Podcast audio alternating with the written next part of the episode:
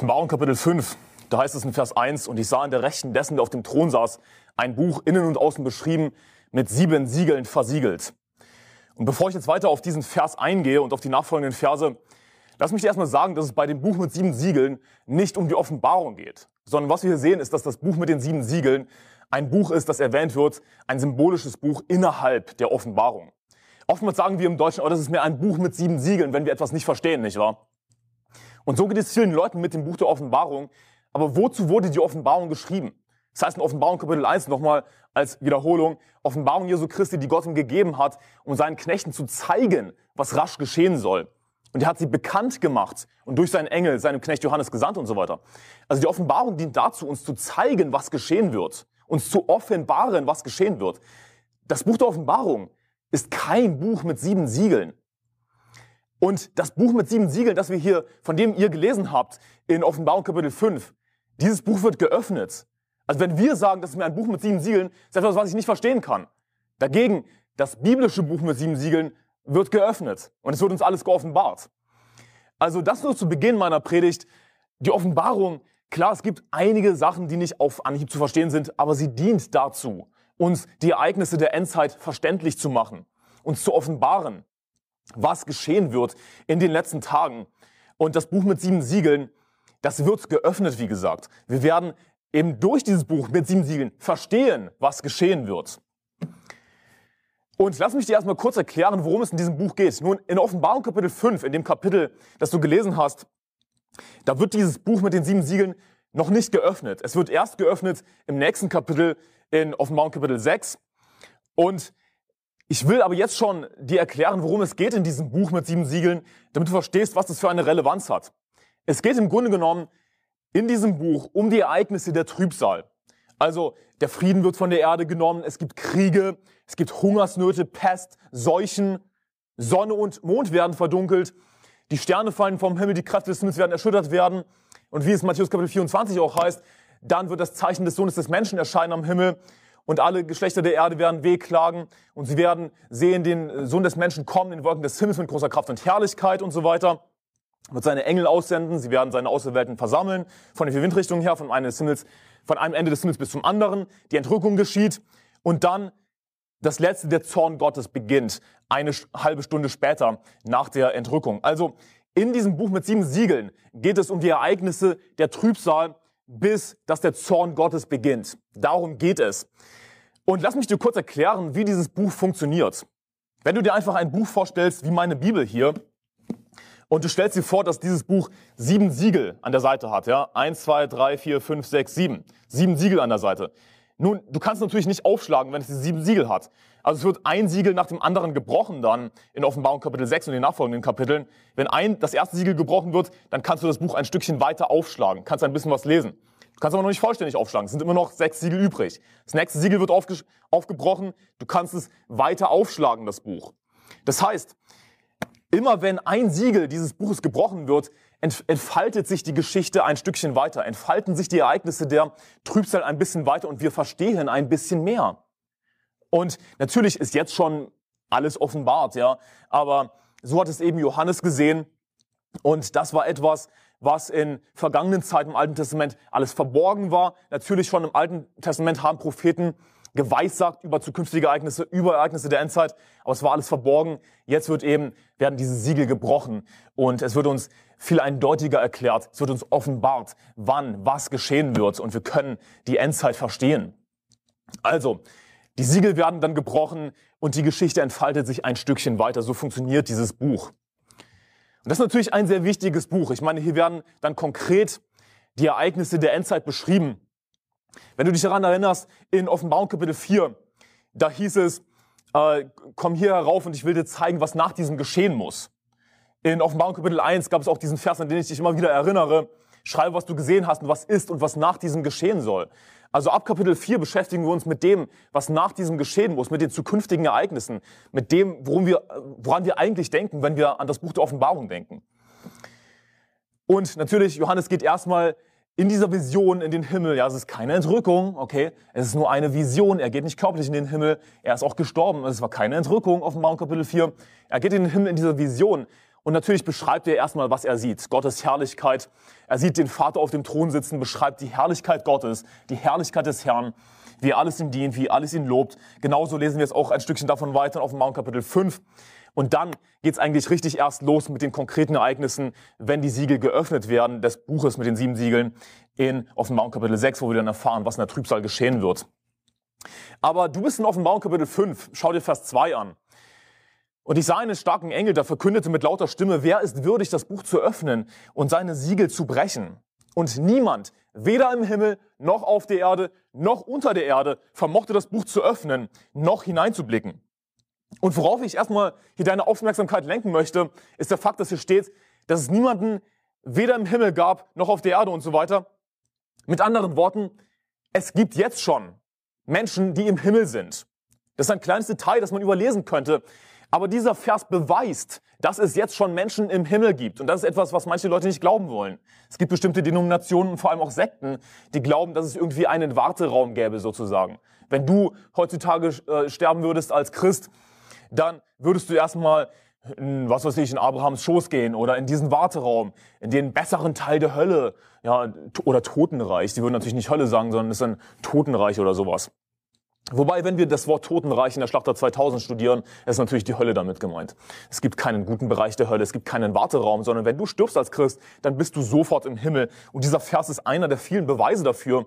Denn wenn du wirklich die Offenbarung im Kontext liest, nicht mit irgendeiner theologischen Brille, nicht irgendwie voreingenommen, mit irgendeiner Idee der Vorentrückung oder so, dann wirst du feststellen, dass die Trübsal erst in Offenbarung Kapitel 6 losgeht und dann am Ende von Offenbarung Kapitel 6 finden die Zeichen statt, Sonne und Mond werden verdunkelt, sprich dann die, geschieht die Entrückung laut Matthäus Kapitel 24. Das heißt, Offenbarung Kapitel 4 und 5 ist jetzt noch vor der Trübsal, ist jetzt noch vor der Entrückung.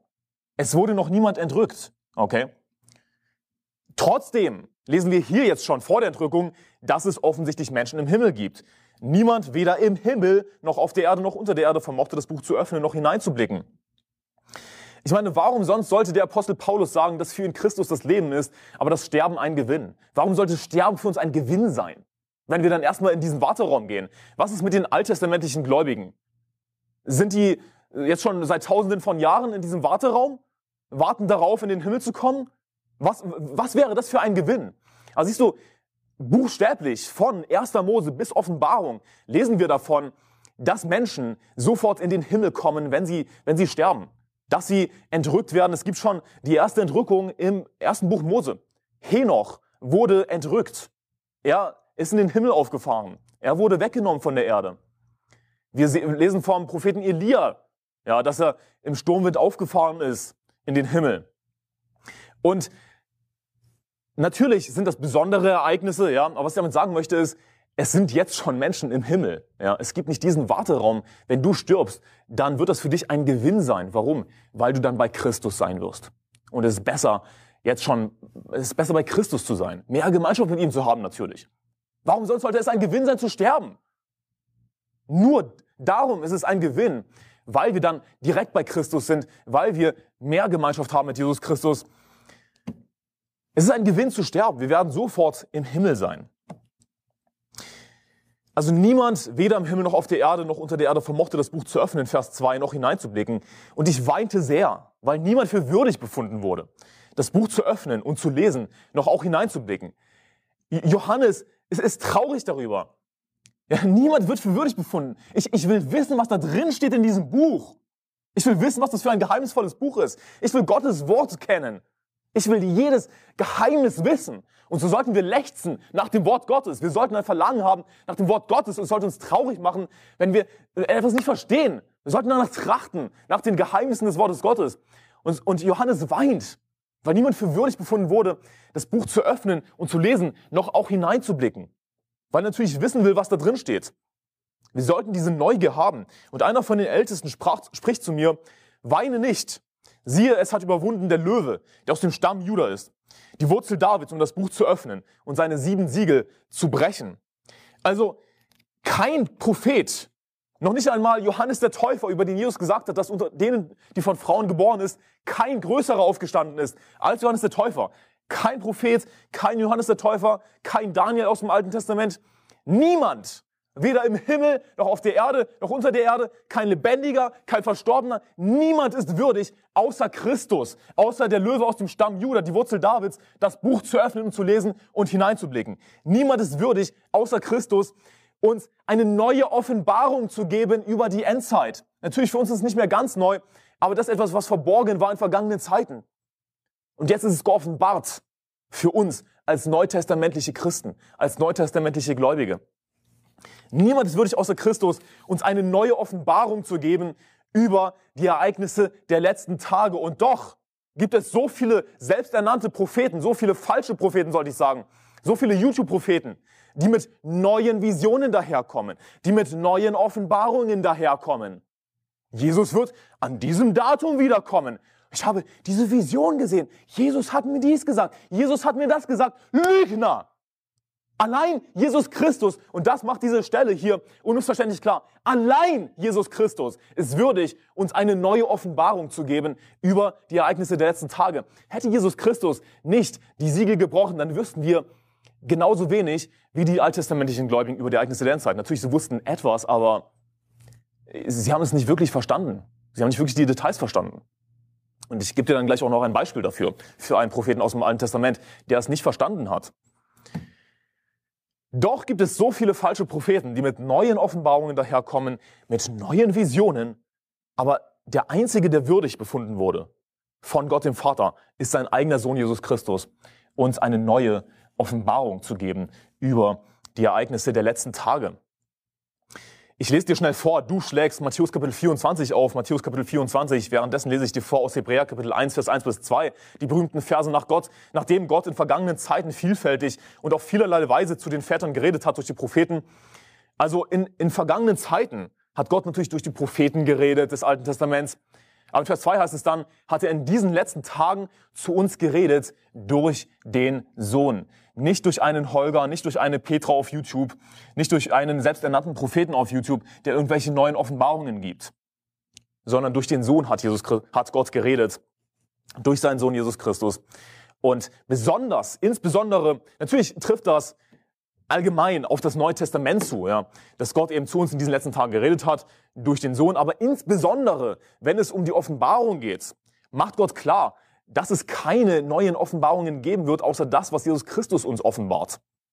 Die Bibel ist abgeschlossen. Niemand wird mit irgendeiner neuen Offenbarung daherkommen. Wird nicht passieren. Gott hat zu uns geredet durch den Sohn. Punkt. Der Vers endet mit einem Punkt. Da gibt es nicht weitere, die zu uns reden, neue Offenbarungen geben. Sondern die Offenbarung Jesu Christi ist abgeschlossen. Insbesondere macht die Bibel das aber klar, wenn es jetzt hier um das Buch der sieben Siegel geht, um die zukünftigen Ereignisse der Endzeit, der letzten Tage, dass niemand etwas Neues geben wird, außer Jesus Christus selbst. Natürlich gab es auch im Alten Testament Prophezeiungen über noch zukünftige Ereignisse. Also es ist nicht so, dass Gott niemals normale menschliche Propheten genutzt hätte im Alten Testament, um etwas zu offenbaren über die Ereignisse der letzten Tage. Gott hat das durchaus getan. Aber hier ist der gewaltige Unterschied. Der Prophet Daniel, der sehr viele, zumindest aus unserer Sicht, eindeutige Offenbarungen bekommen hat oder Visionen gesehen hat, zumindest aus unserer Sicht eindeutig, weil wir natürlich das Alte Testament interpretieren im Licht des Neuen Testaments. Dieser große Prophet Daniel, weißt du, was der gesagt hat in Daniel Kapitel 12, Vers 8? Dies hörte ich, verstand es aber nicht. Darum fragte ich, mein Herr, was wird das Ende von diesen Dingen sein? Also du musst dir vorstellen, Daniel bekommt diese herrlichen Visionen. Ich, ich liebe das Buch Daniel, ist eines meiner Lieblingsbücher. Er bekommt diese Visionen und derselbe Prophet, der diese Visionen von Gott bekommt, versteht es nicht. Dies hörte ich, verstand es aber nicht. Und Gott gibt ihm keine Antwort, was es bedeutet. Also wer ist der Einzige, der uns wirklich etwas Neues offenbart über die Ereignisse der letzten Tage? Das ist Jesus Christus. Du bist in Matthäus Kapitel 24, schau, was in Vers 3 steht. Als er aber auf dem Ölberg saß, traten die Jünger allein zu ihm und sprachen, sage uns, wann wird dies geschehen? Was wird das Zeichen deiner Wiederkunft und des Endes der Weltzeit sein? Und Jesus antwortete und sprach zu ihnen, habt Acht, dass euch niemand verführt. Also achte darauf, dass Jesus diese Antwort gibt, habt Acht, dass euch niemand verführt. Auf die Frage hin, wann wird dies geschehen? Was wird das Zeichen deiner Wiederkunft des Endes der Weltzeit sein? Also er geht nicht sofort direkt auf diese Frage ein, sondern das Erste, was Jesus sagt, ist, habt Acht, dass euch niemand verführt. Und ich, ich will dir damit erklären, warum die Bibel so sehr darauf eingeht in Offenbarung Kapitel 5. dass niemand für würdig befunden wurde, weder im Himmel noch auf der Erde noch unter der Erde. Allein Jesus Christus. Warum betont die Bibel das so? Gerade in Bezug auf, auf die Offenbarung, auf die Ereignisse der letzten Tage, weil in den letzten Tagen eben viele falsche Propheten auftreten werden. Was ist das Wichtigste, das Jesus sagt über die Endzeit? Was ist das Erste, was er sagt? Habt Acht, dass euch niemand verführt. Es werden all diese falschen Propheten auftreten, falsche Christusse und Leute, die sagen, ja, er ist hier, er ist in den Kammern oder er geht hinaus, er ist in der Wüste. Was sagt Jesus? Dass wir nicht darauf hören sollen. Allein Jesus Christus offenbart uns Neues über die letzten Tage. Und eben, die, die Bibel betont das so sehr mit dem Buch der sieben Siegel, weil Gott natürlich wusste, was geschehen wird. Weil Gott weiß, dass falsche Propheten auftreten werden, immer mehr falsche Propheten auftreten werden. Deswegen ist das gerade so relevant, wenn es um die Endzeit geht, dass allein Jesus Christus uns diese Offenbarung gibt. Offenbarung Kapitel 5, Vers 5. Geh wieder zurück zu Offenbarung Kapitel 5. Und einer von den Ältesten spricht zu mir in Vers 5, weine nicht, siehe, es hat überwunden, der Löwe, der aus dem Stamm Juda ist, die Wurzel Davids, das Buch zu öffnen und seine sieben Siegel zu brechen. Und natürlich ist damit Jesus Christus jetzt gemeint, aber ich will dir zeigen, auf was das zurückgeht im Alten Testament. 1. Mose, schlag 1. Mose auf, Kapitel 49, 1. Mose, Kapitel 49. Immer wenn das Neue Testament Bezug nimmt auf das Alte Testament, auf eine Prophezeiung, sollten wir es natürlich nachschlagen, möglichst im Alten Testament. 1. Mose, Kapitel 49, in Vers 8, da heißt es, Dich, Judah, werden deine Brüder preisen, deine Hand wird auf dem Nacken deiner Feinde sein, vor dir werden sich die Söhne deines Vaters beugen. Judah ist ein junger Löwe, mit Beute beladen steigst du, mein Sohn, empor. Er hat sich gekauert und gelagert wie ein Löwe, wie eine Löwin. Wer darf ihn aufwecken? Vers 10. Es wird das Zepter nicht von Judah weichen, noch der Herrscherstab von seinen Füßen, bis der Shiloh kommt. Und ihm werden die Völker gehorsam sein. Also was die Bibel hier aussagt, ist, dass dass es immer einen König aus dem Stamm Juda geben wird, bis hin zum Shiloh und ihm werden die Völker gehorsam sein. Nun, wer ist damit natürlich gemeint? Jesus Christus. Das ist ziemlich leicht zu verstehen eigentlich, auch wenn du nicht unbedingt weißt, was das hebräische Wort Shiloh bedeutet. Aber es bezieht sich im Kontext natürlich auf Jesus Christus. Also wir haben Offenbarung Kapitel 5, Vers 5 gelesen, einer von den Ältesten spricht zu mir, weine nicht. Sie es hat überwunden der Löwe, der aus dem Stamm Juda ist, die Wurzel Davids, um das Buch zu öffnen, seine Siegel zu brechen. Juda ist der Stamm, den Gott erwählt hat, aus dem die Könige Israels, besonders, insbesondere des, des äh, Südreiches, wenn man es genau nimmt, hervorgehen sollten.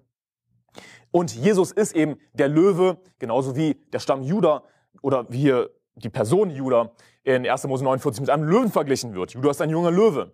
Jesus ist der König aus dem Stamm Juda. Er ist der verheißene König, der in Ewigkeit auf dem Thron Davids regieren wird. Seine Herrschaft wird kein Ende sein. Und Gott hat hier dieses Versprechen gegeben im Alten Testament, dass das Zepter nicht von Juda weichen wird, noch der Herrscherstab von seinen Füßen. Das heißt, es wird immer eine königliche Linie geben. Eine königliche Linie, alle aus dem Stamm Juda, bis hin zu Jesus, bis hin zum Shiloh. Ihm werden die Völker gehorsam sein. Vers 11, er wird sein Füllen an den Weinstock binden, das Junge seiner Eselin an die Edelrebe. An was erinnert das? Sagt der Tochter Zion, siehe, dein König kommt zu dir demütig und reiten auf einem Esel, und zwar auf einem Füllen, dem Jungen des Lasttiers. Er wird sein Füllen an den Weinstock binden und das Junge seiner Esel an die Edelrebe. Er wird sein Kleid im Wein waschen und seinen Mantel im Traubenblut. Seine Augen sind dunkler als Wein und seine Zähne weißer als Milch. Er wird sein Kleid im Wein waschen. Nun, man könnte vielleicht daran denken, okay, es liegt daran, dass Jesus Christus das, das Opferlamm ist, das für uns geschlachtet wurde.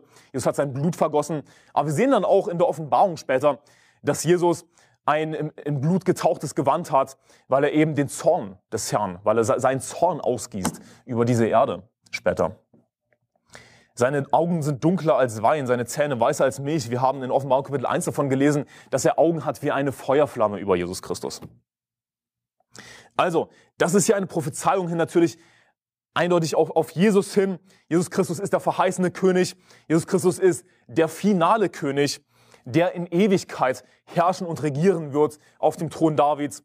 Er ist sowohl unser König, deshalb eben der Stamm Juda, das Geschlechtsregister im, im Kapitel in, im Evangelium von Matthäus, Verzeihung.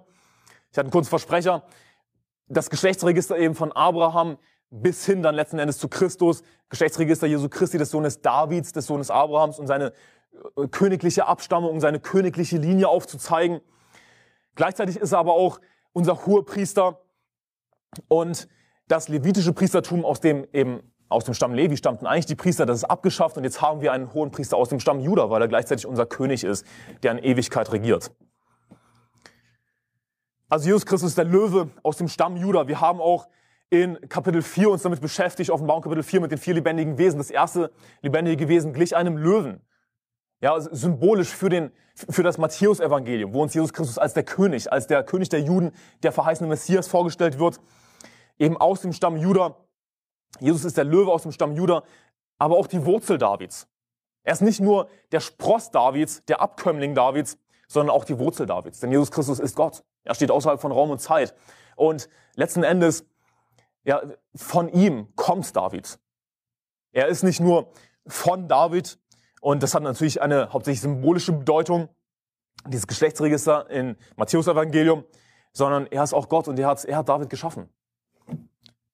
Jesus ist der Sohn Davids, aber nicht im wortwörtlichen Sinne. Das ist eben, was die Juden dachten. Aber Jesus hat zu ihnen gesagt, warum nennt ihn den David im Geist Herr, indem er spricht, der Herr sprach zu meinem Herrn, setze dich zu meiner Rechten, bis ich deine Feinde hinlege als Schemel für deine Füße. Wenn also David den Herr nennt, wie kann er dann sein Sohn sein? Es geht nicht um einen buchstäblichen, einfach ganz normalen menschlichen, leiblichen Sohn, der sterben wird. Das ist, was die Juden dachten. Es wird halt einfach ein weiterer Herrscher aufstehen, Israel zu alter Größe bringen, sondern Jesus Christus ist der König und er wird natürlich eines Tages hier auf der Erde regieren und sein Reich aufrichten. Aber dazu komme ich dann später noch. Also geht zurück zu Offenbarung Kapitel 5. Offenbarung Kapitel 5. Da heißt es in Vers 6, und ich sah und siehe in der Mitte des Thrones unter vier lebendigen Wesen und mitten der Ältesten stand ein Lamm, wie geschlachtet. Es hatte sieben Hörner und sieben Augen, welche die sieben Geister Gottes sind, die ausgesandt sind über die ganze Erde. Also in Vers 5 haben wir gelesen, weine nicht, siehe, es hat überwunden der Löwe, der aus dem Stamm Juda ist, die Wurzel Davids, um das Buch zu öffnen und seine Siegel zu brechen. Was ist der nächste Vers? Und ich sah und siehe, äh, und, ich sah und siehe, in der Mitte des Thrones und inmitten der, El der vier lebendigen Wesen der Ältesten stand ein Lamm, wie geschlachtet. Also Johannes sieht dann gar keinen Löwen, sondern er sieht ein Lamm. Warum? Weil Jesus Christus eben nicht nur, nicht nur König ist, nicht nur Gott ist, sondern er ist eben auch unser Retter, er ist unser Opferlamm. Und also Jesus Christus ist natürlich zu 100% Gott, er ist zu 100% Gott, zu 100% Mensch. Und Gott, der Vater, hat seinen Sohn geopfert. Äh, Johannes der Täufer sagt, siehe das Lamm Gottes, das die Sünde der Welt hinwegnimmt. Die Bibel spricht davon, dass Jesus Christus, unser, unser Passalam, für uns geschlachtet worden ist. Also Jesus wird nicht nur als Löwe symbolisiert, sondern auch als Lamm. Das Lamm, das die Sünde der Welt hinwegnimmt. Inmitten, in der Mitte des Throns und der vier lebendigen Wesen und inmitten der Ältesten stand ein Lamm, wie geschlachtet. Es hatte sieben Hörner und sieben Augen, welche die sieben Geister Gottes sind, die ausgesandt sind über die ganze Erde. Was für ein Bild. Ein Lamm wie geschlachtet steht da. Was für eigentlich ein furchtbarer Anblick. Das ist kein schöner Anblick. Aber Jesus Christus, der der König ist, der der Löwe aus dem Stamm Juda ist, er wurde für uns geschlachtet. Er hat sein Blut für uns vergossen. Er hat sich wie ein Lamm gemacht. Er wurde stumm wie ein Lamm, dass das vor seinem Scherer verstummt, sagt die Bibel ungefähr. Und Vers 7 heißt es, und es kam und nahm das Buch aus der Rechten dessen, der auf dem Thron saß. Und hier wird eindeutig, dass derjenige, der auf dem Thron sitzt, das ist natürlich der Herr, es ist Gott. Aber wir wissen, dass, dass Gott dreieinig ist. Vater, Sohn und Heiliger Geist sind drei verschiedene Personen, aber sie sind ein Gott. Ja. Nicht irgendwie ein Gott, der nur eine Person ist, sondern es ist ein Gott. Es gibt nicht mehrere Götter, es gibt nur einen Gott, das ist die Bibel eindeutig. Es ist der Herr. Aber dieser Gott ist drei separate Personen. Das ist natürlich etwas, was du annehmen musst im Glauben. Ja, und wer hier auf dem Thron sitzt, in Offenbarung Kapitel 4 und 5, ist ganz konkret der Vater. Die Person des Vaters. Es ist nicht der Sohn, der hier in diesen Kapiteln auf dem Thron sitzt, denn wir sehen hier, dass das Lamm eben das Buch aus der Rechten dessen nahm, der auf dem Thron sitzt. Also, wenn Jesus natürlich das Lamm ist, dann ist derjenige, der hier auf dem Thron sitzt, der Vater. Nun, das heißt nicht, dass Jesus gar nicht auf dem Thron sitzt, denn es ist nur so die Situation hier in Offenbarung Kapitel 4 und 5. Das ist etwas, was ich erwähnen will, um einen Fehler zu korrigieren, den ich in meiner letzten Predigt gemacht habe über Offenbarung Kapitel 4. Es ist nicht Jesus Christus, der dort auf dem Thron sitzt. Es ist der Vater, der auf dem Thron sitzt. Okay. Vater und Sohn sind zwei verschiedene Personen. Es ist nicht dieselbe Person. Okay. Offenbarung 5, Vers 7 macht das eindeutig. Es kam, das Lamm kam, Jesus nahm, kam und nahm das Buch aus der Rechten dessen, der auf dem Thron saß. Das ist der Vater, der auf dem Thron sitzt. Wie gesagt, das heißt natürlich nicht, dass Jesus gar nicht niemals auf dem Thron sitzt, sondern was haben wir erfahren äh, aus Offenbarung Kapitel 3? Und wer überwindet, dem will ich geben, mit mir auf meinem Thron zu sitzen, wie auch ich überwunden habe und mich mit meinem Vater auf seinen Thron gesetzt habe. Also in dieser Situation, Mount Kapitel 4 und 5, ist es der Vater konkret auf dem Sohn sitzt, ja. Aber im Allgemeinen ist es so, dass Jesus mit seinem Vater und mit unserem Vater auf seinem Thron sitzt. Ja, wie soll das gehen auf einem Thron? Nun, offenbar hat dieser Thron im Himmel genug Platz für zwei Personen, für den Vater und den Sohn. Aber hier konkret ist es, wie gesagt, der Vater, der auf dem Thron sitzt, Offenbarung Kapitel 5, Vers 7. Dann heißt es in Vers 8, und als es das Buch nahm, fielen die vier lebendigen Wesen, die 24 Ältesten vor dem Lamm nieder, und sie hatten jeder eine Harfe und eine goldene Schale voll Räucherwerk. Das sind die Gebete der Heiligen. Also, dieses Räucherwerk hier, das, das symbolisiert unsere Gebete. Wir in der Bibel werden als Christen als, als Heilige bezeichnet. Wir sind heilig, weil uns Gott abgesondert hat von dieser Welt. Wir sind zwar noch in dieser Welt, aber wir sind nicht mehr von dieser Welt. Wir sind Gottes Kinder. Wir gehören zu Gottes Familie. Wir werden als Heilige bezeichnet. Das ist die Bibel eindeutig. Und unsere Gebete, sie sind wie Räucherwerk für Gott. Das heißt, unsere Gebete sind für Gott ein Wohlgeruch. Gott hat Gefallen in unseren Gebeten. Unser Vater im Himmel liebt es, wenn wir zu ihm beten. Es, es gefällt ihm. Es ist ein Wohlgeruch für ihn. Es gefällt Gott, wenn wir zu ihm flehen und bitten und zu ihm kommen im Vertrauen auf ihn als seine Kinder. Und das ist ein schöner Gedanke, das ist ein Gedanke, den wir nicht vergessen sollten, dass Gott gefallen hat an unseren Gebeten. Wir dürfen mit Freimut vor den Thron treten und dürfen Gott alles sagen. Wir dürfen Gott vertrauen. Wir dürfen unserem Vater im Himmel vertrauen. Und er liebt es, wenn seine Kinder zu ihm kommen und ihm sagen, was sie für Probleme haben, ihm sagen, was sie für Nöte haben. Aber vor allem, wenn wir als Gottes Kinder ihm danken und ihn ehren. Gott will geehrt werden. Er hat alle Dinge geschaffen und durch deinen Willen sind sie und wurden sie geschaffen, haben wir am Ende von Offenbarung Kapitel 4 gelesen.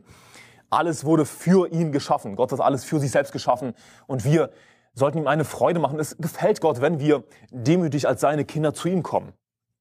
Offenbarung Kapitel 8, Vers 3, du musst das nicht aufschlagen, du kannst Hebräer Kapitel 13, Vers 15 aufschlagen.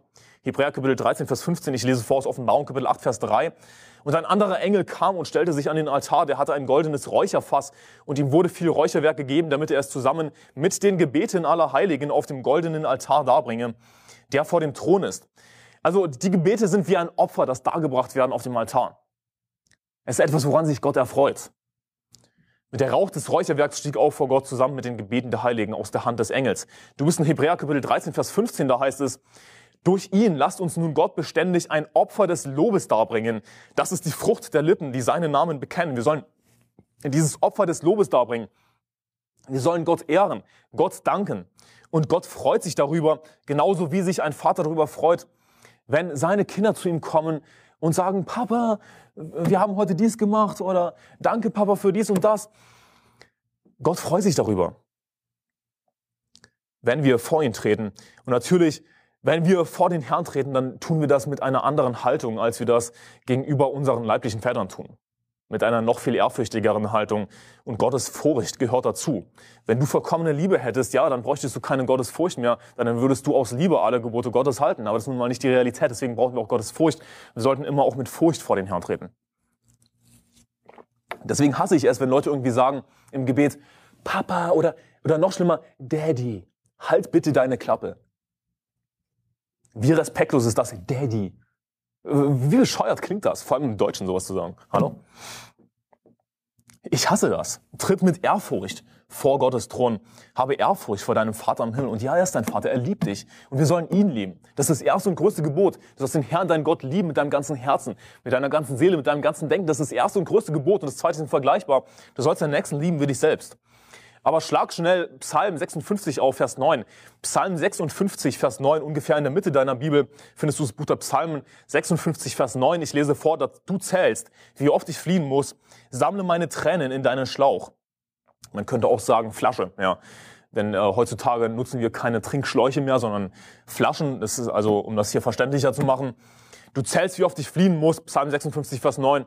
Sammle meine Tränen in deinen Schlauch. Stehen sie nicht in deinem Buch. Das heißt, Gott, der Vater, hat einen, hat Aufzeichnungen darüber. Wenn wir zu ihm flehen, Gott, Gott zählt unsere Tränen. Er hat, es steht alles in seinem Buch.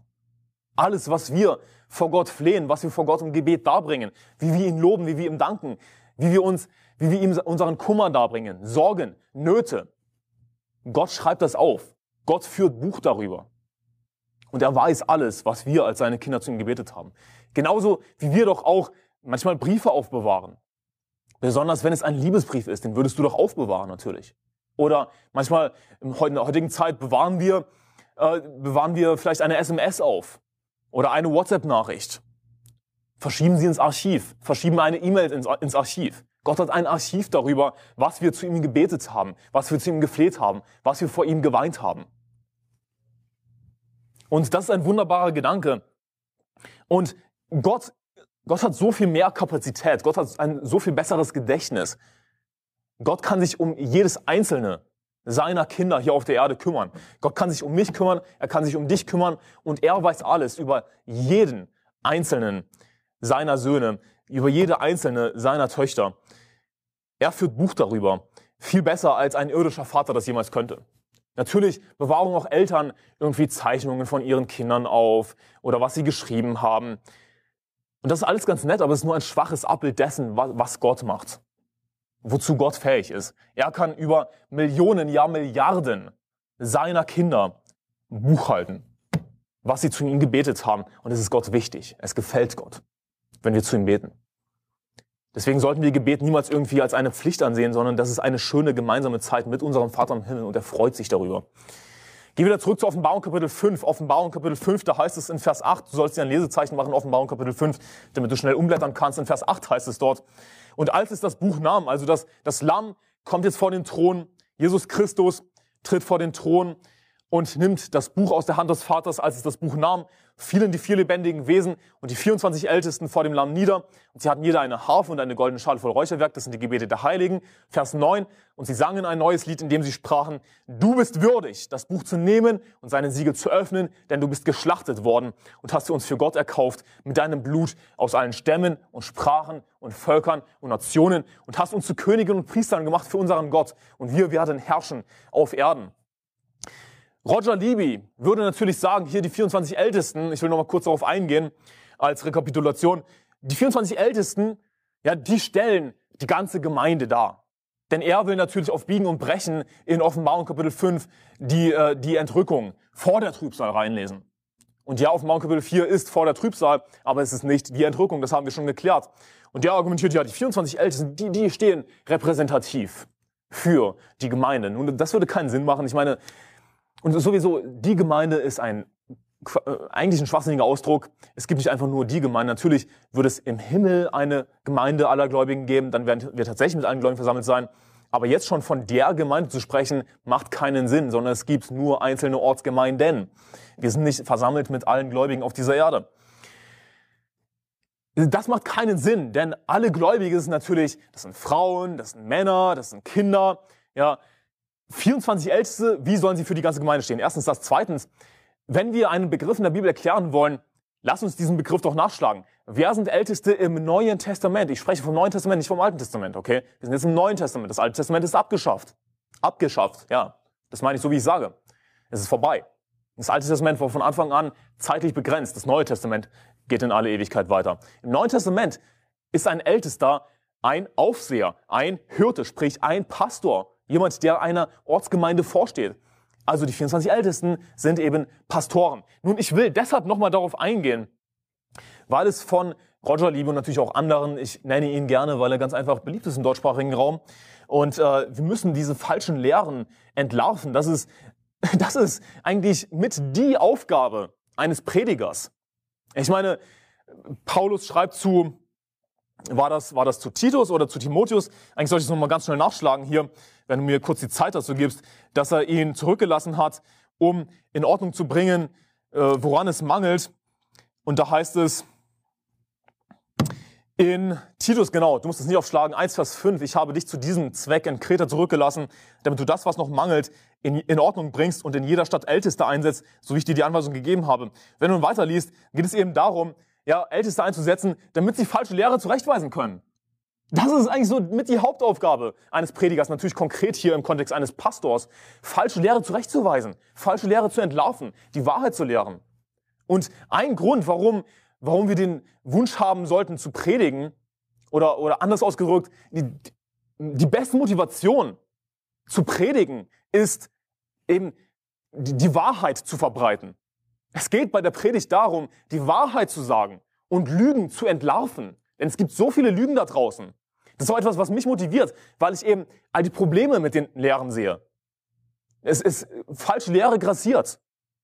Und als Prediger haben wir die Aufgabe, die Wahrheit zu verkünden, Gottes Wort zu verkünden, nicht mit unseren eigenen Ideen daherzukommen und eben Dinge richtig zu stellen. Hey, es geht um Gottes Wort. Und es, es ist traurig, ja, dass wir, dass wir wirklich etwas Perfektes haben. Das einzige Perfekte in diesem Leben, die Bibel. Und trotzdem so viele falsche Lehre darüber. Aber was wollte ich eigentlich sagen? Mir ging es um darum, was Roger Libby auch als Argument anbringt. Ja, die 24 Ältesten, die, die im, im, Himmel, die stehen so äh, stellvertretend für oder die, die sind aus den die 24 Priesterklassen, also die, die Ältesten der 24 Priesterklassen aus dem Alten Testament. Ja. Das sind die 24 Ältesten. 24 Älteste der 24 Priesterklassen aus dem Alten Testament. Nun, hier ist das Problem an diesem komischen Argument. Wir sind im Neuen Testament. Das levitische Priestertum ist buchstäblich abgeschafft. Wenn du dich daran erinnerst, wir haben uns damit beschäftigt, dass Jesus Christus unser Hohepriester ist.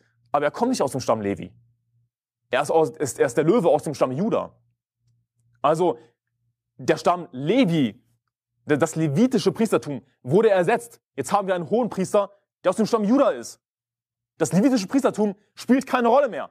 Natürlich, alle Schrift ist von Gott eingegeben und nützlich. Ja, alles ist nützlich. Wir können etwas lernen, Prinzipien lernen aus dem levitischen Priestertum des Alten Testaments. Natürlich, vieles geht über ins Neue Testament, die Prinzipien davon, ja, dass es natürlich Familienoberhäupter sein sollen, sprich, sie sollen verheiratet sein und Kinder haben und so weiter.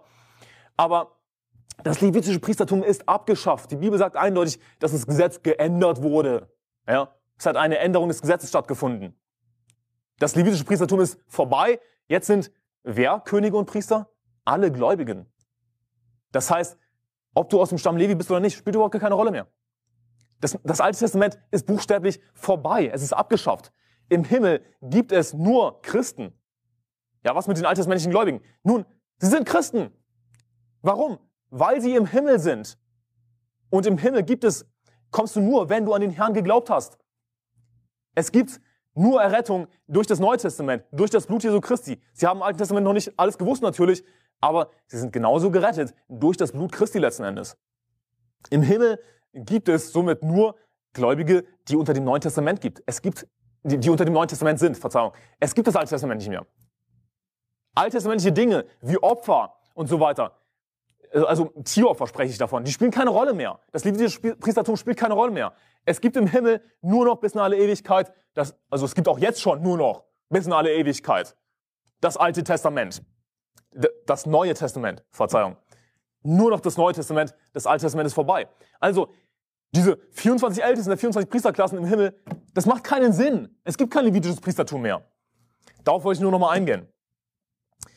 Okay, hier könnte ein Einwand lauten. Ich sage eben, 24 Älteste im Himmel, das sind 24 Pastoren. Okay? Jetzt könnte ein Einwand lauten.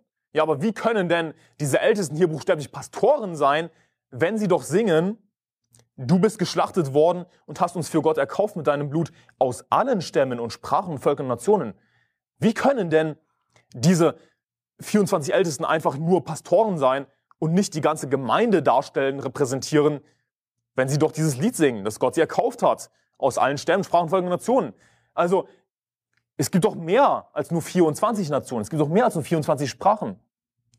Also dieses Lied trifft doch gar nicht zu 100% zu, Prozent zu auf die 24 Ältesten, wenn es einfach nur Pastoren sind und die nicht die ganze Gemeinde repräsentieren. So könnte ein Gegenargument lauten.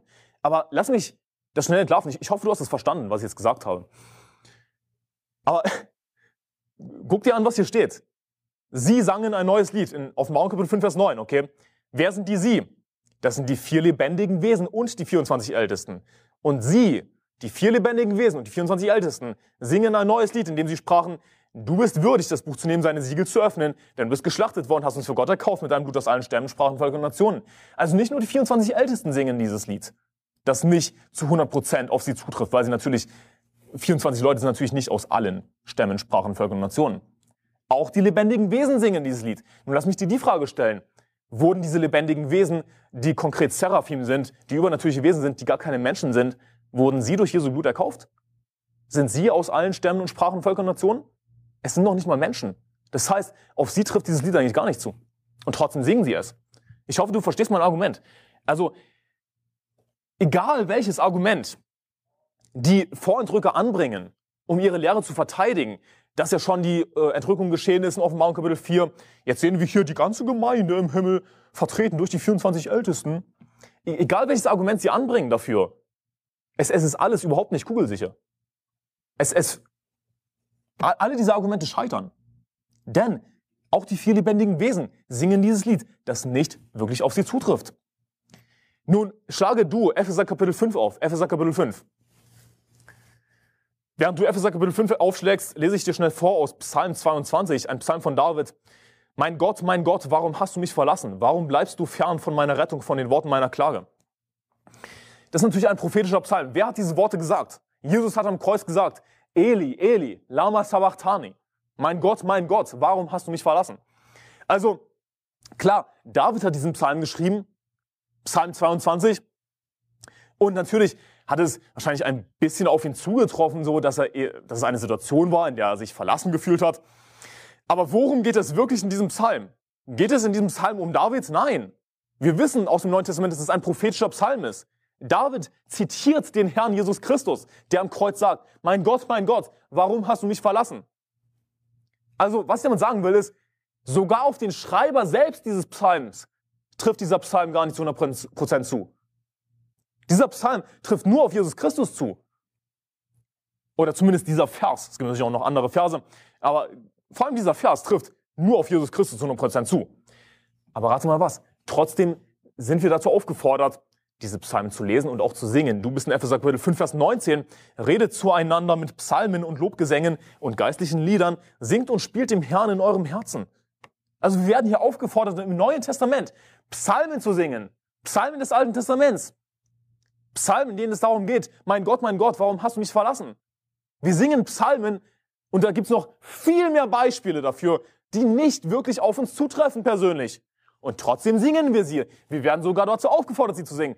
Ist es da verwunderlich, dass die vier lebendigen Wesen, auf die dieses Lied im Himmel gar nicht zutrifft, und die 24 Ältesten, auf die es nur teilweise zutrifft, ist da verwunderlich, dass sie dieses Lied singen? Ich meine, das ist, das ist etwas, was wir als Gläubige eigentlich andauernd tun, dass wir Lieder singen, die nicht zu 100% auf uns zutreffen. Wozu singen sie dieses Lied?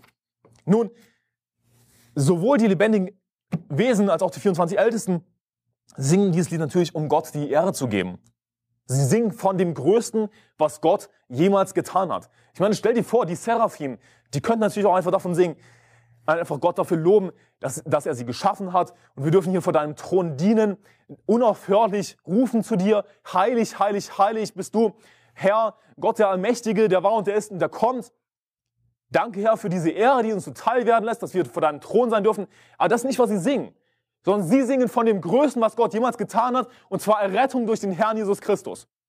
Das Evangelium überschattet alles, was Gott jemals getan hat dass Gott seinen Sohn gesandt hat, dass Gott seinen Sohn geschlachtet hat, geopfert hat, weil er so sehr die Welt geliebt hat und Jesus Christus am Kreuz sein Blut für uns vergossen hat, für die Menschheit, gegen ihn gesündigt hat. Und das überschattet alles. Das ist die größte Geschichte, die jemals erzählt wurde. Rettung durch das Blut Jesu Christi. Vollkommene, perfekte Erlösung, vollkommene Liebe von Gott dem Vater und dem Herrn Jesus Christus. Und davon singen sie die lebendigen Wesen und die, und die 24 Ältesten, auf die das natürlich auch tatsächlich zutrifft. Nicht zu 100 Prozent, weil sie nicht aus allen Stämmen, Sprachen, Völkern, Nationen sind.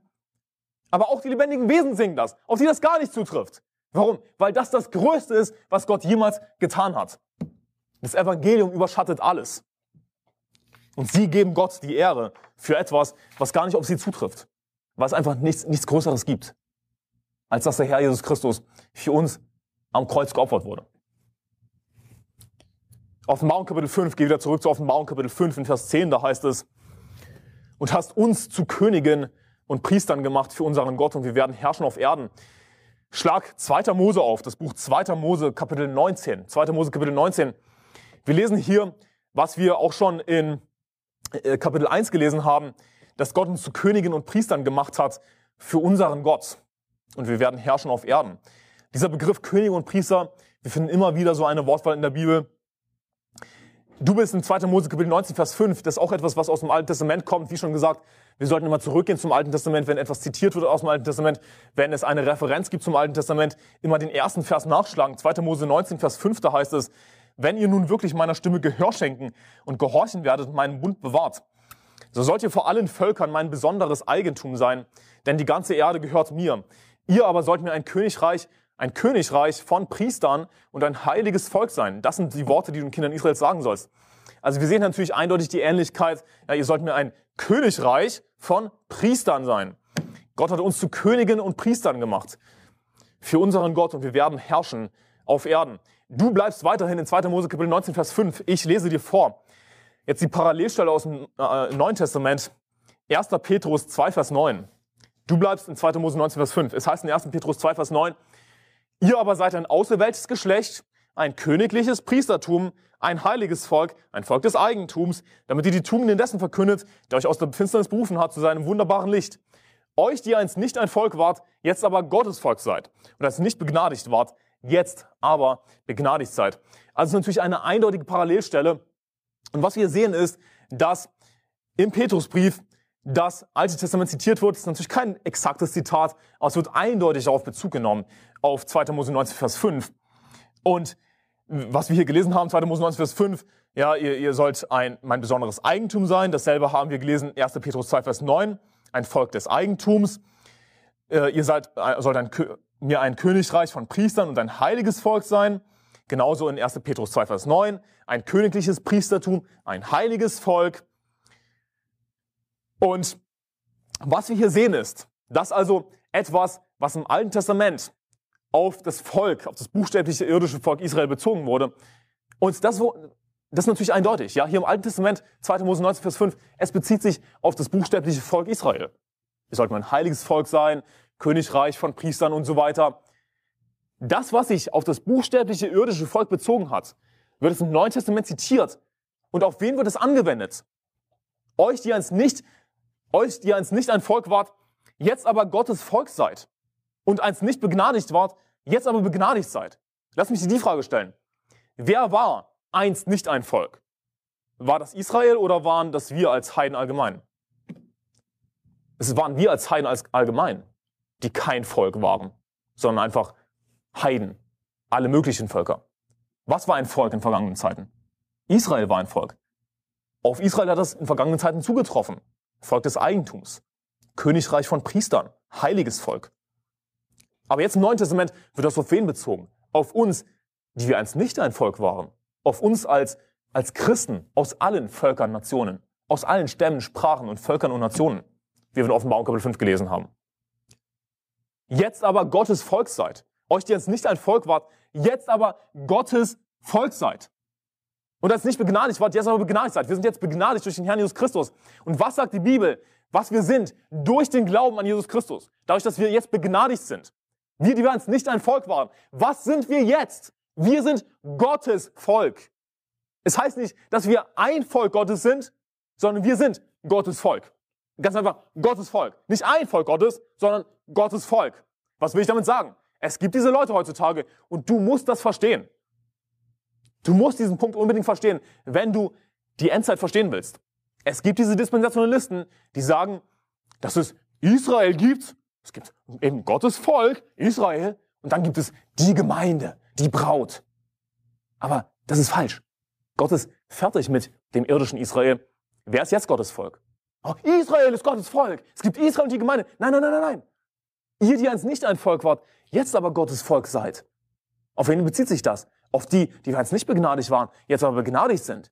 Das heißt, wer ist jetzt Gottes Volk? Nicht ein Volk Gottes, sondern das Volk Gottes mit anderen Worten. Wir als Christen sind Gottes Volk. Israel, das irdische Israel, ist nicht mehr Gottes Volk. Gott ist fertig mit dem irdischen Israel. Das wahre Israel, die wahren Juden, sind jetzt wir als Christen, als Gläubige. Und weißt du, was diese Verse hier zeigen, ist nicht irgendwie meine Interpretation einfach nur, sondern ich finde, das ist so eindeutig. Ja, das ist wirklich nicht schwer zu verstehen. Was sehen wir hier? Wenn Verse aus dem Alten Testament, die sich auf Israel bezogen haben, einfach eins zu eins angewendet werden auf uns als Begnadigte, als Christen, die aus, die aus allen Stämmen und Sprachen und Völkern und Nationen sind. Was lernen wir daraus? Weißt du was, wie das heißt? Das heißt Ersatztheologie. Wenn ein Vers, der sich auf Israel bezogen hat, jetzt ganz einfach auf Christen bezogen wird. Ersatztheologie. Ja, wir glauben an Ersatztheologie. Gott ist fertig mit Israel. Wir sind Gottes Volk. Ihr, die einst nicht ein Volk wart, jetzt aber Gottes Volk seid. Hey, ist das nicht herrlich, dass wir Gottes Volk sind? Dass wir nicht zweite Klasse sind, sondern erste Klasse sind? Dass egal aus welchem irdischen Volk wir sind? Weißt du was? Irdische Israeliten, die es genau genommen nicht mehr gibt, weil das Volk Israel so zerstreut wurde. Es, es gibt keinen wirklich rein rassigen Israeliten mehr. Gibt es nicht. Quatsch. Hör auf mit diesem Schwachsinn. Gibt es nicht. Wenn jemand sagt, ich bin Jude, weil er irgendwie angeblich Abstand von Juden, Lüge. Der Witz ist vor allem, heutzutage geht das nach der Mutter, ob du Jude bist oder nicht. Was sehen wir im Alten Testament? Es ging immer nach dem Vater. Wenn du dir die Geschlechtsregister durchliest, es geht immer um den Vater, niemals um die Mutter. Okay. Wir sind Gottes Volk, die wir aus allen Stämmen, Sprachen, Völkern, Nationen sind. Es gibt keine Trennung zwischen Israel und der Gemeinde. Es gibt nur noch, es gibt immer nur ein Volk Gottes.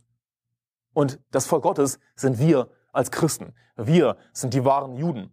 Denn nicht der ist ein Jude, der es äußerlich ist. Auch ist nicht das die Beschneidung, die äußerlich im Fleisch geschieht. Sondern der ist ein Jude, der es innerlich ist. Und seine Beschneidung geschieht am Herzen, im Geist, nicht den Buchstaben nach. Seine Anerkennung kommt nicht von Menschen, sondern von Gott. Oder Philippa Kapitel 3, Vers 3. Denn wir sind die Beschneidung, die wir Gott im Geist dienen und uns in Christus Jesus rühmen und nicht auf Fleisch vertrauen. Die Juden dagegen, die angeblichen Juden, die sich Juden nennen und es nicht sind, sondern, sondern lügen, sagt Jesus. Ja, sie sind die Synagoge des Satans. Offenbarung Kapitel 2, Vers 9 und 3, Vers 9. Kinder des Teufels, Synagoge des Satans. Weißt du was? Sie vertrauen nicht auf Jesus Christus, sie, sie rühmen sich im Fleisch, ja, und äh, sie sind nicht Gottes Kinder, sie sind nicht Gottes Volk. Aber wir sind die Beschneidung, die uns in Christus Jesus rühmen. Nicht auf Fleisch vertrauen. Ja. Also, was wir hier sehen, ganz einfach aus der Bibel, ist Ersatztheologie.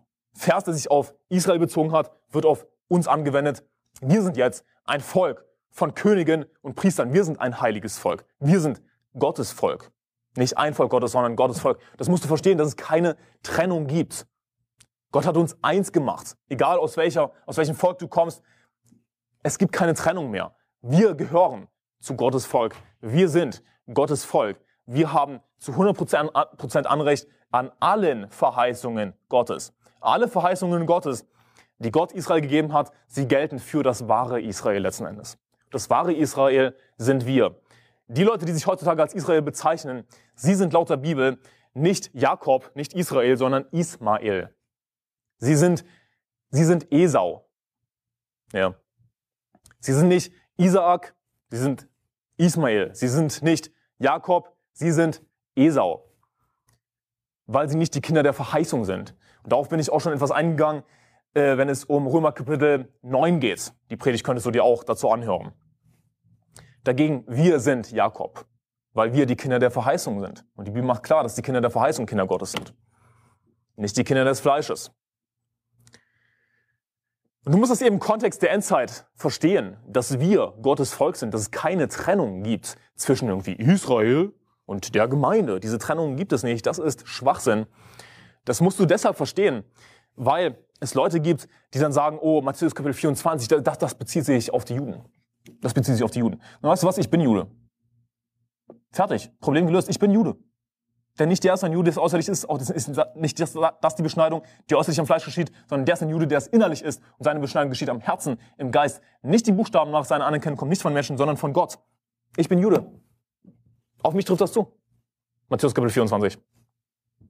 Aber Leute, die eben diese Vorstellung im Kopf haben, oh, Israel und die Gemeinde, sie werden niemals die Offenbarung verstehen. Sie werden niemals die Offenbarung korrekt verstehen können. Was ich aber bewiesen habe, ist so eine glasklare Ersatztheologie. Aber siehst du, so glasklar das auch ist, es gibt halt Leute, die wollen das nicht glauben. Oh, das ist antisemitisch. Ich habe nichts gegen Palästinenser. Wir sind erste Klasse, Gott sei Dank. Hey, wir können als Gottes Volk mit Freimut vor den Thron der Gnade treten. Wir haben Zugang zu Gott. Wir sind Priester. Wir müssen nicht, durch irgendeinen Leviten gehen. Wir sind Priester. Genauso wie der Löwe, der aus dem Stamm Juda ist, König ist und Priester ist. so hat er auch uns zu Königen und Priestern gemacht. Es gibt kein levitisches Priestertum mehr. Die 24 Ältesten somit sind eben Pastoren, neutestamentliche Pastoren. Offenbarung Kapitel 5, Vers 10. Genau darauf wollte ich eingehen, eben genauso wie Jesus Christus natürlich König und Priester sind, so sind auch wir Könige und Priester. Im Alten Testament gab es Verse, gibt es Verse über David, wo es heißt, dass äh, er in Ewigkeit herrschen wird, dass sein Königreich kein Ende haben wird, dass immer jemand auf dem Thron David sitzen wird und so weiter. Natürlich trifft das alles nicht auf die sterblichen Könige des Alten Testaments wirklich zu, nicht wahr? Die sind alle gestorben irgendwann. Logischerweise, sie waren ganz normale Menschen.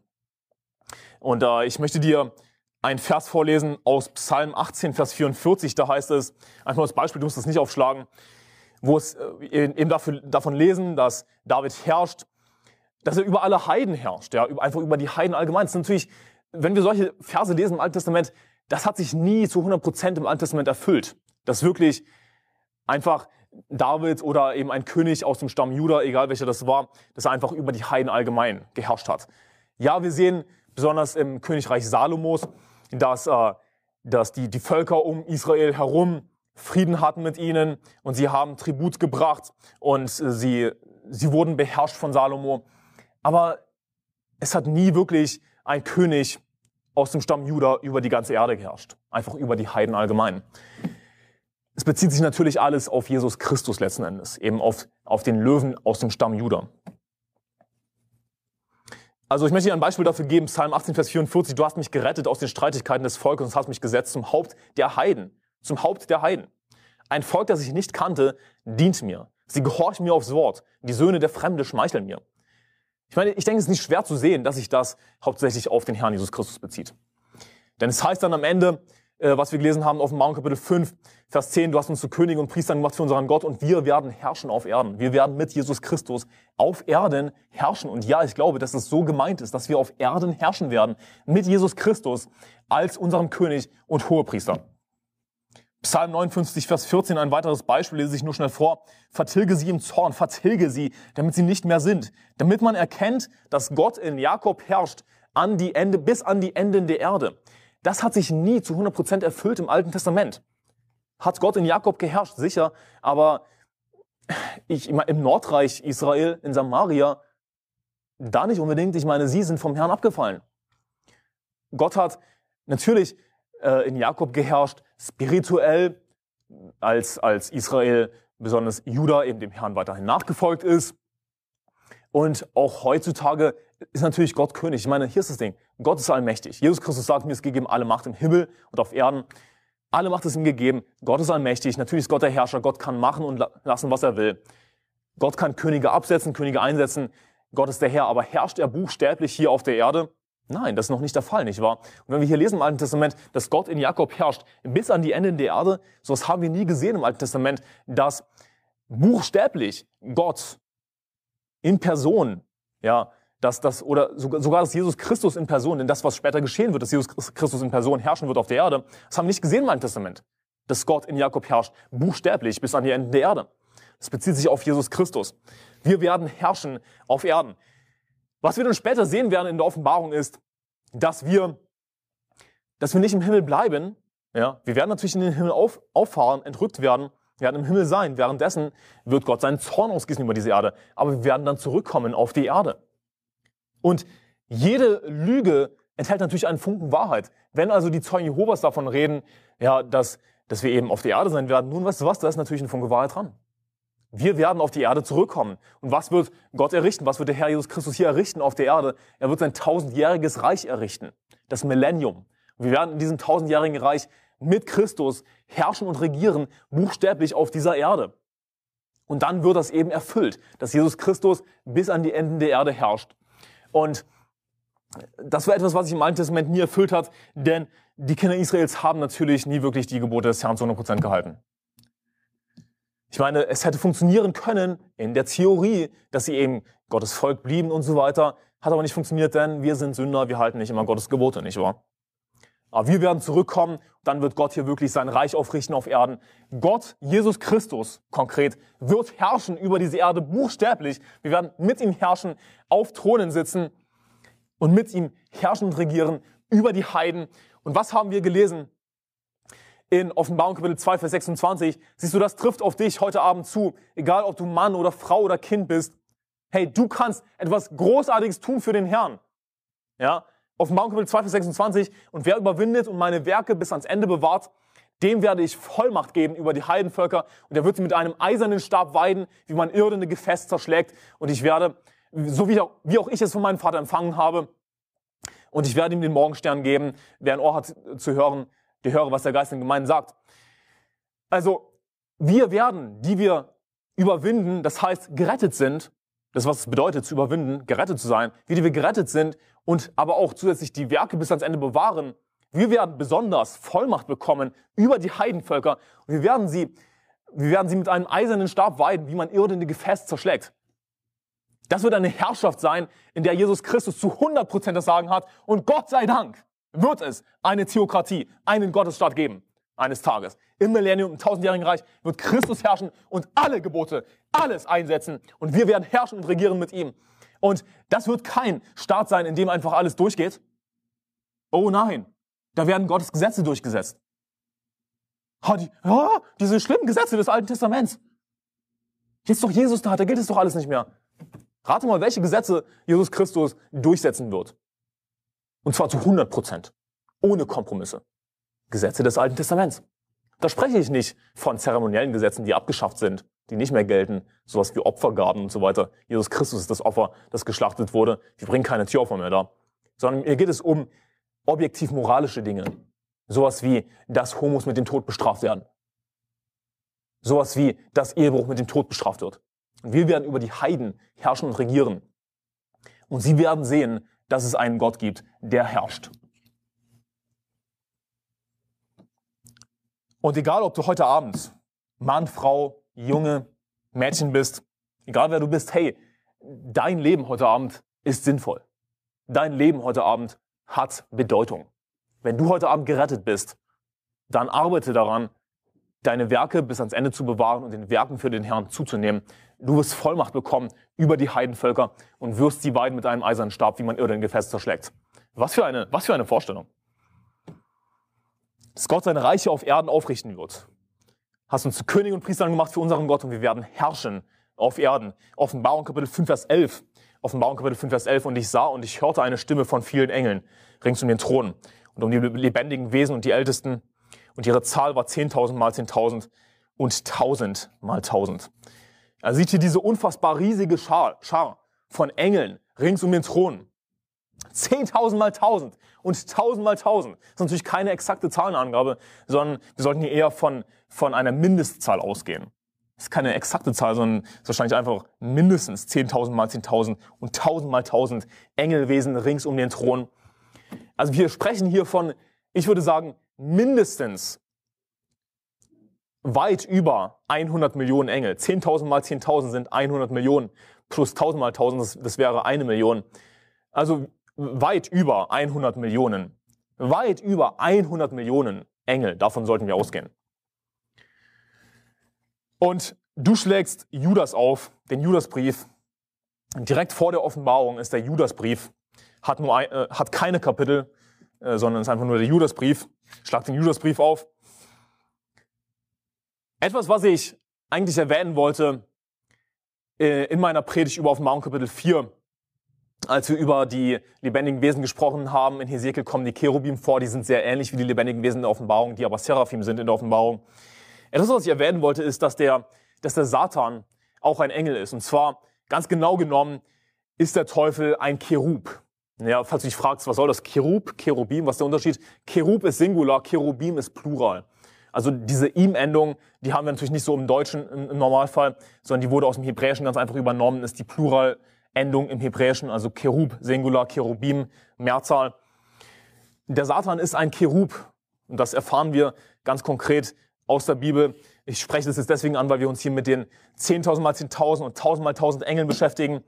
Du bist im Judasbrief Ich lese dir schnell vor aus Hesekiel Kapitel 28, Vers 13 bis 15. Da heißt es, in Eden, im Garten Gottes warst du, mit allerlei Edelsteinen warst du bedeckt, mit Sardes, Topas, Diamant, Chrysolith, Onyx, Jaspis, Saphir, Karfunkel, Smaragd und mit Gold. Deine kunstvoll hergestellten Tambourinen und Flöten waren bei dir. Am Tag deiner Erschaffung wurden sie bereitet. Du warst ein gesalbter, schützender Cherub. Ja, ich hatte dich dazu eingesetzt. Du warst auf dem heiligen Berg Gottes und du wandeltest mitten unter den feurigen Steinen. Du warst vollkommen in deinen Wegen vom Tag deiner Erschaffung an, bis Sünde in dir gefunden wurde. Also, wer war hier im Garten Eden? Nun, im Garten Eden waren natürlich Adam und Eva, aber wer noch? Die Schlange war im Garten Eden, der Teufel war im Garten Eden, hat Eva verführt. Und im Kontext hier Hesekiel 28 bezieht sich auf den König von Tyrus, aber der König Tyrus war natürlich nicht im Garten Eden, ja, sondern worum geht es hier? Es geht um den Teufel, geht es hier. Der König Tyrus wird im Grunde genommen mit dem Teufel verglichen. Also, was erfahren wir hier aus diesen Versen? Dass der Satan, der natürlich im Garten Eden war, ein, wie es hier heißt, gesalbter, schützender Cherub war. Er war einer der Cherubim. Er ist aber von Gott gefallen, hat, hat gegen Gott rebelliert, hat gesündigt. Du warst verkommen deinen Wegen vom Tag deiner Erschaffung an, bis Sünde in dir äh, gefunden wurde. Und die Offenbarung spricht dann davon, wir werden uns später damit noch genauer beschäftigen, die Offenbarung spricht nämlich davon, dass der Teufel den dritten Teil der Engel mit sich riss. Er zog den dritten Teil der Engel, also ein Drittel aller Engel, zog der Teufel mit sich. Deswegen ist auch vom Teufel und seinen Engeln die Rede. Genauso sagt Jesus in Matthäus Kapitel 25, äh, er spricht von dem höllischen Feuer, das für den Teufel und seine Engel bereitet ist. Also wer sind wohl der Teufel und seine Engel? Das sind der Teufel und seine Dämonen. Also der Teufel hat der Drache, wie er beschrieben wird in der Offenbarung oder auch als Schlange bezeichnet, der hat ein, der, ein Drittel der Engel mit sich gerissen, mit sich auf die Erde geworfen. Und das sind eben seine Engel, seine Dämonen, die ihm nachgefolgt sind, die gegen Gott rebelliert haben. Ein Drittel aller Engel. Das ist eine extrem große Zahl, wenn du daran denkst, dass es hier 10.000 mal 10.000 und 1.000 mal 1.000 Engel gibt, die um den Thron sind und Gott loben. Ein Drittel hat der Engel schon mit sich gerissen. Das heißt, wir sprechen hier von, eigentlich von über 50 Millionen. Wenn der Teufel schon einen Drittel mit sich gerissen hat, sprich zwei Drittel sind übrig, die 10.000 mal 10.000, 1.000 mal 1.000, die jetzt im Himmel um den Thron sind. Ein Drittel, die der Teufel mit sich gerissen hat. Diese Dämonen jetzt eben, sie sind mindestens 50 Millionen. Mindestens. Über 50 Millionen. Also, du bist im Judasbrief. Genau, Judas. Da heißt es, lass mich das schnell aufschlagen hier. Judas in Vers 5. Da lesen wir, ich will euch aber daran erinnern, obgleich ihr es ja schon wisst, dass der, Volk, dass der Herr, nachdem er das Volk aus dem Land Ägypten errettet hatte, das zweite Mal diejenigen vertilgte, die nicht glaubten. Und dass er die Engel, die ihren Herrschaftsbereich nicht bewahrten, sondern ihre eigene Behausung verließen, auf das Gericht des großen Tages, für das Gericht des großen Tages mit ewigen Fesseln unter der Finsternis verwahrt hat. Also hier ist die eindeutige Rede eben von diesen Engeln, die nicht ihren Herrschaftsbereich bewahrten, sondern ihre eigene Behausung, Behausung verließen. Sie folgten dem Teufel nach, der ein Drittel aller Engel mit sich gerissen hat, mit sich gezogen hat. Sie sind ihm nachgefolgt, haben ihre Behausung ver verlassen. Und für sie gibt es keine Hoffnung mehr. Judas Kapitel, Judas Vers 6, Verzeihung. Für sie gibt es keine Hoffnung mehr, denn Gott hat sie für das Gericht des großen Tages mit ewigen Fesseln unter der Finsternis verwahrt. Und mit diesen Dämonen hier eben, ein Drittel der Engel, mit diesen Dämonen werden hier im Judasbrief natürlich die Irrlehrer verglichen, Verworfene, um zu sagen, hey, verworfene Irrlehrer, für sie gibt es genauso wenig Hoffnung, wie für es Dämonen Hoffnung gibt. Ich meine, deswegen lesen wir auch im Matthäus-Evangelium an anderer Stelle, als, äh, als der von Dämonen besessene Jesus entgegengelaufen kommt, die Dämonen sprechen zu ihm, wo, wo, äh, was haben wir mit dir zu tun, Jesus, du Sohn Gottes? Bist du hierher gekommen, um uns vor der Zeit zu quälen? Also die Dämonen wissen ganz genau, dass ihre Zeit kommt. Sie wissen, dass, sie, dass es für sie keine Hoffnung mehr gibt. Sie sind dem Teufel nachgefolgt, keine Hoffnung mehr. Es gibt keine Rettung für sie. Es gibt keine Umkehr mehr für sie. Bist du hergekommen, uns vor der Zeit zu quälen? Also es kommt die Zeit, sie wissen das ganz genau. Deswegen stellen sie diese Frage. Das nur ein bisschen ausgeholt über Dämonen über die gefallenen Engel, ein Drittel aller Engel, die dem Teufel nachgefolgt sind, eine riesige Zahl. Wir müssen hier von mindestens über 50 Millionen Dämonen sprechen, die sich jetzt auf der Erde befinden. Und das ist keine Sache, die irgendwie uns fern ist in unserer Gesellschaft oder so. Es wird immer so getan, als hätte es irgendwas mit der, mit der Gesellschaft zu tun, so, und das war damals so oder so. Nein, nein. Es gibt über 50 Millionen Dämonen hier auf der Erde, die ihr Unwesen treiben. Das ist eine große Zahl. Ich meine, stell dir das einfach mal kurz vor. Lass das auf der Zunge zergehen, diese Zahl. Und das ist nichts, was uns fern ist heutzutage. Ganz im Gegenteil. Ich glaube, dass es einige von Dämonen besessenen Menschen gibt. Ich meine, die Bibel liefert uns natürlich Extrembeispiele, aber die Bibel liefert uns absichtlich Extrembeispiele, um uns eben besonders drastisch zu warnen. Das heißt nicht, dass jeder, der von Dämonen besessen ist, exakt dasselbe tut. Okay, die haben nicht alle unbedingt dieselben Symptome. Aber gibt es nicht Leute heutzutage, die sich ritzen? Ich meine, ich kann mich an ein Mädchen im Rallyeunterricht erinnern. Im Rallyeunterricht, ihr Arm sah so aus. Zack, zack, zack, zack, zack. Und weißt du was, ich, ich bin nicht gegen sie. Ich meine, ich kenne sie nicht. Weißt du, ein, von Dämonen besessener Mensch, der sich eben selbst verletzt. Und das ist ein, ein typisches Symptom, das wir sehen in der Bibel, dass, dass er sich selbst verletzt, fällt oft ins Feuer, oft ins Wasser und äh, ist, ist, ist nackt in den, in den Gräbern, hält sich da auf und niemand kann ihn ketten und, und, und, und. Diese von Dämonen besessenen Menschen, für sie gibt es Hoffnung in vielen Fällen. Natürlich gibt es auch Verworfene, die zusätzlich von Dämonen besessen sind. Davon gibt es auch welche. Aber nur weil jemand von Dämonen besessen ist, heißt das nicht, dass er verworfen ist automatisch. Hey, wir sollten Mitleid haben mit solchen Menschen. Und das ist etwas, was ich mir nicht vorstellen kann, wie man sich selbst so verletzen kann. Weil, weil das normalerweise eigentlich nicht funktioniert. Du kannst dich einfach so verletzen, ohne einfach so, ja, einfach so machen. Leute, die sich ritzen, hey, weißt du was, ehrlich gesagt, typischerweise sind die von Dämonen besessen. Das ist etwas, was wir in der Bibel sehen. Diese, Selbst, diese, diese, diese Neigung zur Selbstverletzung. Und damit beleidige ich nicht irgendwie diese Leute, sondern hey, wir sollten Mitleid mit ihnen haben. Wir sollten sie retten. Wir werden keine Dämonen austreiben. Wir sind nicht die Apostel. Wir haben nicht diese Kräfte. Aber wir können trotzdem etwas tun, wenn es möglich ist, ihnen das Evangelium zu verkünden. Okay. Und über also so eine große Zahl, über 50 Millionen Dämonen, die richten momentan ihr Unwesen an hier auf der Erde. Und das ist etwas definitiv, was wir sehen. Ja, jeder könnte an irgendwelche Beispiele denken. Du kannst wahrscheinlich auch irgendwie an einen Emo-Freund aus Schulzeiten denken, der sich selbst verletzt, der sich ritzt und so weiter. Das ist nichts Untypisches. Ja. Und es, es gibt immer wieder Fälle, wo auch äh, Rettungssanitäter davon berichten, ja, wenn sie, es gab einen Fall mit diesem falschen Propheten, ja, er hatte einen epileptischen Anfall angeblich. Aber hier ist es der Witz an der Sache. Die, die Rettungssanitäter oder, oder wie auch immer, mir fällt jetzt gerade nicht der richtige Begriff ein, sie, sie konnten ihn nicht einfach so bändigen.